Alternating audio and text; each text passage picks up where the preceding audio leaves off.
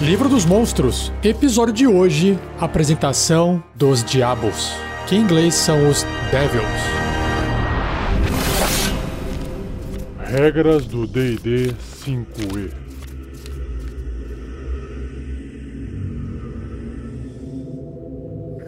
Uma produção RPG.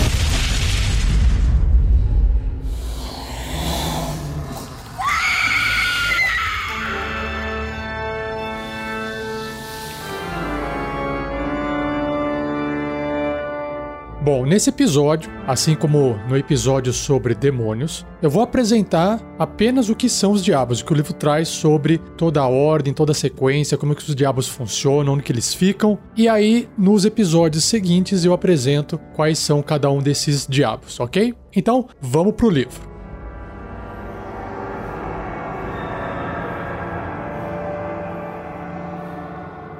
Diabos personificam a tirania, com uma sociedade totalitária dedicada à dominação da vida mortal. A sombra dos nove infernos de Baator estende-se muito além do multiverso, e Asmodeu, o senhor sombrio de Nessus, ambiciona subjugar o cosmo para satisfazer sua sede de poder. Para tanto, ele deve continuamente expandir seus exércitos infernais, enviando seus servos para o reino mortal para corromper as almas das quais novos diabos serão criados. Senhores da tirania. Diabos vivem para conquistar, escravizar e oprimir. Eles têm um prazer sádico em exercer autoridade sobre os fracos, e qualquer criatura que desafie a autoridade de um diabo enfrenta uma punição rápida e cruel. Cada interação é uma oportunidade para um diabo mostrar seu poder, e todos os diabos têm uma compreensão apurada de como usar e abusar desse poder. Os diabos conhecem as fraquezas que afligem os mortais inteligentes, e eles usam esse conhecimento para levar os mortais à tentação e trevas transformando as criaturas em escravos de sua própria corrupção. Os diabos, no plano material, usam sua influência para manipular governantes humanoides, eventualmente levando-os a realizar ações tirânicas. Olha só que legal. Então, a pessoa no plano material que está se comportando de forma muito maligna pode estar sendo manipulada por um diabo. Obediência e ambição. Em conformidade com sua tendência leal, os diabos obedecem mesmo quando eles invejam ou detestam seus superiores, sabendo que sua obediência será recompensada. A hierarquia dos nove infernos depende dessa lealdade inabalável, sem a qual esse plano corruptor se tornaria tão anárquico quanto o abismo. O abismo, no caso, é onde os demônios vivem, que eu já gravei no episódio passado.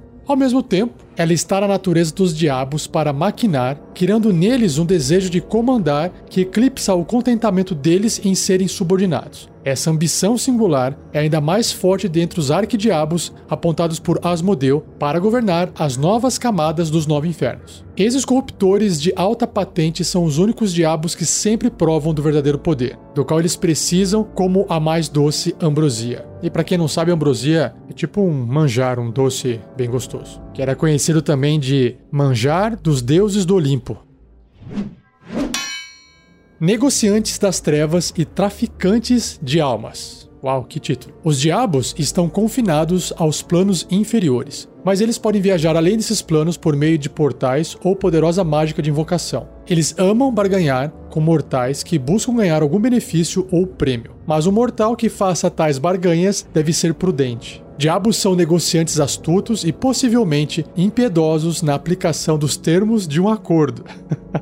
Além disso, um contrato com até mesmo o menor dos diabos é aplicado pela vontade de Asmodeu. Qualquer criatura mortal que quebrar um contrato desse tem sua alma confiscada instantaneamente, sendo subtraída para os nove infernos. Possuir a alma da criatura é possuir o controle absoluto sobre essa criatura e a maioria dos diabos não aceitarão qualquer outra moeda de troca por seus poderes e bênçãos diabólicos que eles possam oferecer. Uma alma normalmente é confiscada quando o mortal morre naturalmente, já que os diabos são imortais e podem esperar anos para que um contrato se concretize. Se um contrato permitir que um diabo reivindique uma alma mortal antes da morte, ele pode, instantaneamente, retornar aos nove infernos com a alma em sua posse. Apenas a intervenção divina pode libertar uma alma após um diabo tê-la reivindicado. Em outras palavras, se a sua alma estiver no inferno, apenas um anjo ou uma intervenção divina vai poder salvar ela de lá.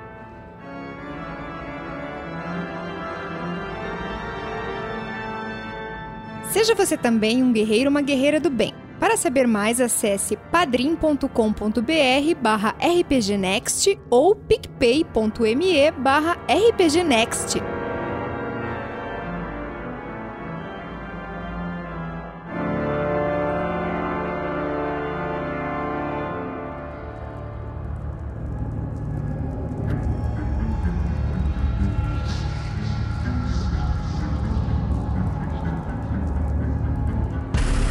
Indo agora por um tópico grande do livro, que diz sobre a hierarquia infernal. Os nove infernos possuem uma rígida hierarquia que define cada aspecto de sua sociedade. Asmodeu é o governante supremo de todos os diabos e a única criatura dos nove infernos com os poderes de um deus menor. Adorado no plano material, Asmodeu inspira os cultos de humanoides malignos que levam seu nome. Nos nove infernos, ele comanda cortes e senhores das profundezas, generais, é um tipo de demônio, que por sua vez comandam legiões de subordinados. Um tirano supremo, um enganador brilhante e um mestre da sutileza, Asmodeu protege seu trono ao manter seus amigos perto e seus inimigos ainda mais perto. Ele delega muitos assuntos de governo a senhores das profundezas e arquidiabos menores que fazem parte da burocracia infernal dos nove infernos, mesmo quando ele sabe que esses poderosos diabos conspiram para usurpar o trono de Baator, do qual ele governa. Asmodeu elege os arquidiabos e ele pode despojar qualquer membro dessa hierarquia infernal do cargo e posição quando ele desejar. Se morrer, fora dos nove infernos, um diabo desaparece em uma nuvem de fumaça sulfurosa e se dissolve numa poça de pus, instantaneamente retornando para sua camada natal, onde ele se reforma com força total. Nesse caso é, parecido com os demônios, né? Os diabos que morrem nos nove infernos são destruídos para sempre, um destino que o próprio Asmodeu teme. Eita. Aqui já deu uma dica de filme de terror, né? Quando aquelas criaturas morrem e viram uma poça de pus, deixando uma fumaça de enxofre no ar. Continuando o texto, ele tem pequenos parágrafos descrevendo alguns tipos de diabos. Arquidiabos. Os arquidiabos incluem todos os governantes atuais e os depostos dos nove infernos. E aí ele diz aqui para ver uma tabela de camadas e lords dos nove infernos, que já já eu chego nela aqui no áudio. Assim como os duques e duquesas que possuem cortes neles, que atendem-nos como conselheiros e esperam para suplantá-los. Cada arquidiabo é um ser único cuja aparência reflete sua natureza maligna em particular. Da mesma forma que tem arquianjo, arquimago, esse arque é tipo o mais alto escalão né, da criatura. Agora sobre os diabos maiores. Os diabos maiores incluem senhores das profundezas, eríneas, diabos de chifres e diabos do gelo, que comandam os demônios menores e assistem os arquidiabos. Então tá descendo na hierarquia. E esses diabos que eu tô citando aqui, vou citar em episódios futuros, que é na sequência depois desse. Diabos menores incluem numerosas fileiras de corruptores, incluindo os diabretes, diabos das correntes, diabos dos espinhos, diabos barbados, diabos farpados e diabos dos ossos. E sim, todos esses vão aparecer nos episódios. Descendo mais a hierarquia, tem os Lemures, que é a forma mais inferior de diabo. Os Lemures são as almas atormentadas e distorcidas de mortais malignos e corruptos. Um Lemure morto nos Nove Infernos é permanentemente destruído caso seja morto com uma arma abençoada ou caso seu corpo disforme seja aspergido com água benta antes que ele possa retornar à vida. Por fim, tem um tópico de promoção e rebaixamento. Quando a alma de um mortal maligno mergulha nos nove infernos, ela toma a forma de um desprezível lemure. Os arquidiabos e diabos maiores têm o poder de promover lemures a diabos menores. Então vai subir um pouquinho na hierarquia. Arquidiabos pode promover diabos menores a diabos maiores. E apenas Asmodeu pode promover diabos maiores à posição de arquidiabo. Essa promoção diabólica invoca uma breve e dolorosa transformação, pela qual as memórias do diabo passam intactas de uma forma para a seguinte. Ou seja, ele vai acumulando essas memórias de transformação dolorosa. E claro, ele se lembra de quem ele era antes na forma antiga. Continuando. Promoções de baixo nível geralmente são baseadas em necessidade, como quando o Senhor das Profundezas promove lêmures em diabretes para ganhar espinhões invisíveis sob seu comando. Promoções de alto nível são, na maioria das vezes, baseadas em mérito, como quando um diabo dos ossos que se sobressai em batalha é transformado em um diabo de chifres por um arquidiabo a quem ele serve. Um diabo raramente é promovido em mais de um degrau de uma vez na hierarquia de formas infernais. Ou seja, é raro, mas está acontecendo naquele exato momento. Continuando, o rebaixamento é a punição habitual por falha ou desobediência entre os diabos. Arquidiabos e diabos maiores podem rebaixar um diabo menor em um lemure, o qual perde todas as suas memórias de sua existência anterior. Hum, interessante. Se ele foi traído lá, é tipo clone do RPG Paranoia. seu clone não sabe de nada que tá acontecendo com o clone que tá jogando o jogo lá, que tá participando. Enfim, um arquidiabo pode rebaixar um diabo maior para a posição de diabo menor, porém, diabos rebaixados mantêm suas memórias. Ah, olha só, pra poder dar briguinha, intriga. E podem buscar vingança caso a severidade do rebaixamento seja exagerada. Ah, olha só que legal. Nenhum diabo pode promover ou rebaixar outro diabo que não tenha lhe jurado fidelidade, impedindo arquidiabos rivais de rebaixar os servos mais poderosos uns dos outros. É, faz sentido. Já que todos os diabos juram fidelidade a Asmodeu, ele pode rebaixar livremente qualquer outro diabo, transformando-o na forma infernal que desejar. Faz todo sentido. Caramba, dá para fazer só uma briga aqui de ascensão, de queda de cargo, de hierarquia entre os diabos. E ainda rolar uma aventura aqui, hein? Imagina. o diabo pedindo ajuda para os aventureiros. E aí os aventureiros falam assim: Mas que diabos? Por que diabos irei ajudar você, diabo? e aí pode ser que a explicação seja: olha, é, se vocês não me ajudarem, tal diabo vai receber uma promoção e aí a coisa vai ficar pior do que ela já tá. Comigo tá ruim, mas se vocês me ajudarem vai ficar menos ruim. Olha só que interessante. Bom, enfim, esse episódio aqui não tem dicas de aventuras, mas já estou dando. Voltando ao livro, tem uma tabelinha que resume a hierarquia infernal, que vai de 1 a 13, sendo que 13 é o mais forte. Então, na hierarquia infernal, o número 1 é o Lemure, e aí nos diabos menores, você tem 2 Diabrete, 3 Diabo dos Espinhos, 4 Diabo Barbado, 5 Diabo Farpado, 6 Diabo das Correntes, 7. Diabo dos Ossos. E aí passa para os diabos maiores. 8. Diabo de Chifres. 9. Erínia. 10. Diabo do Gelo. 11. Senhor das Profundezas. E aí os Arquidiabos. Então, número 12 é Duque ou Duquesa. E 13 é Arquiduque ou Arquiduquesa. Interessante. Chamar um Arquidiabo de Arquiduque ou Arquiduquesa. Legal. Indo para o próximo tópico que descreve os nove infernos. O livro diz o seguinte: Os nove infernos são o único plano compreendendo nove camadas separadas. Já já vou apresentar a tabela com a descrição deles aqui. As oito primeiras camadas são governadas por arquidiabos que respondem ao maior arquidiabos de todos, que é o Asmodeu, o arquiduque de Nessos a nona camada. Para chegar à mais profunda camada dos nove infernos, deve-se passar por todas as oito camadas acima em ordem. O meio mais rápido de fazê-lo é através do rio Estige, que emerge cada vez mais fundo à medida que flui de uma camada para a seguinte. Apenas os aventureiros mais corajosos podem suportar o tormento e horror dessa jornada.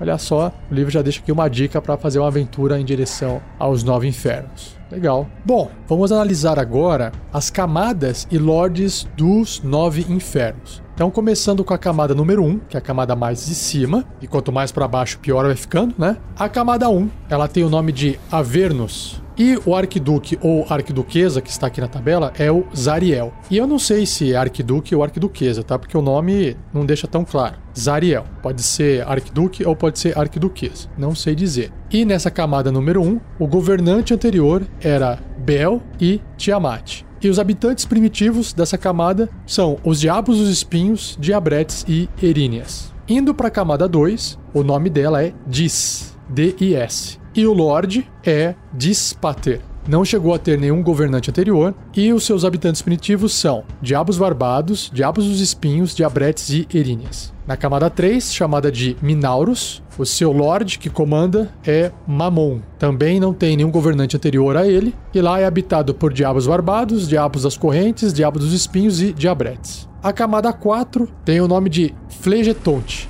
é comandado por Belial e Fierna, não teve nenhum governante anterior, e lá habitam Diabos Barbados, Diabos dos Espinhos, Diabos dos Ossos e Diabretes. Já na camada 5 tem o nome de Estígia. Quem comanda é Levisto, e o governante anterior se chamava Gerião.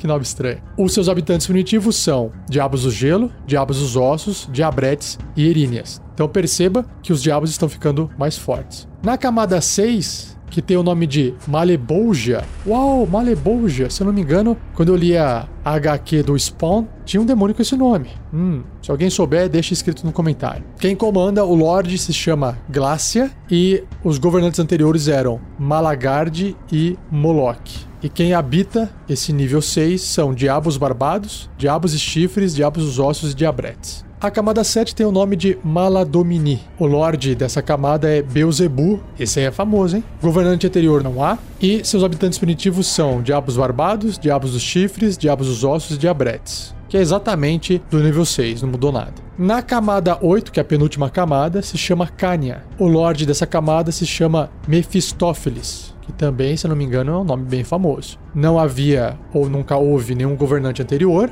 e os habitantes primitivos são diabos do gelo, diabos dos chifres, diabretes, senhores do abismo. E na última camada, camada 9, ela se chama Nessus. E quem está comandando lá é Asmodeu. E não há nenhum governante anterior a ele, e os habitantes primitivos dessa nona camada são todos os diabos.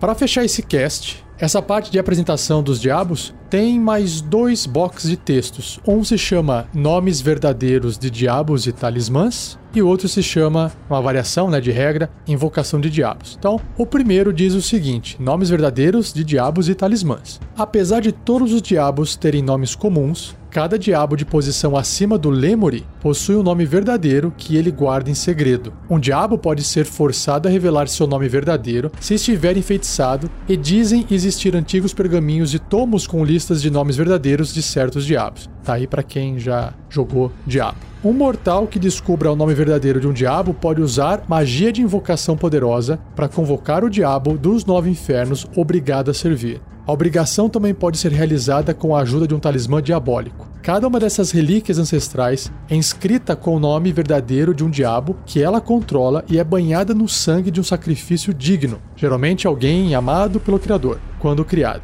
Independente de como foi invocado, um diabo trazido ao plano material geralmente ressente por ter sido obrigado a servir. Portanto, o diabo aproveita cada oportunidade de corromper seu invocador para que a alma dele termine nos nove infernos.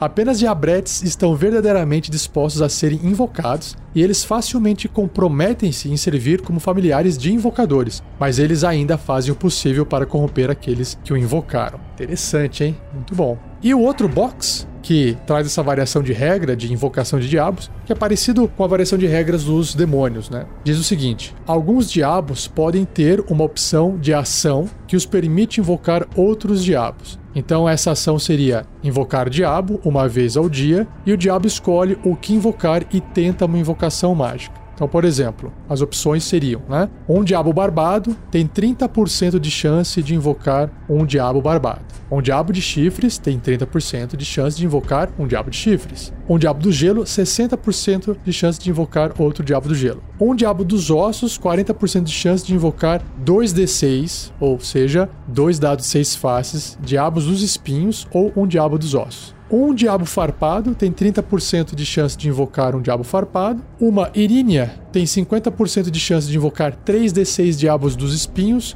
um d6 diabos barbados ou uma irínia. E um Senhor das Profundezas invoca 2d4 diabos barbados, um d4 diabos farpados ou uma erínia sem chance de falha, ou seja, 100%. Né? E um diabo invocado aparece num espaço desocupado até 18 metros do invocador, agindo como um aliado dele e não pode invocar outros diabos. Ele permanece por um minuto até seu invocador morrer ou até seu invocador dispensá-lo com uma ação.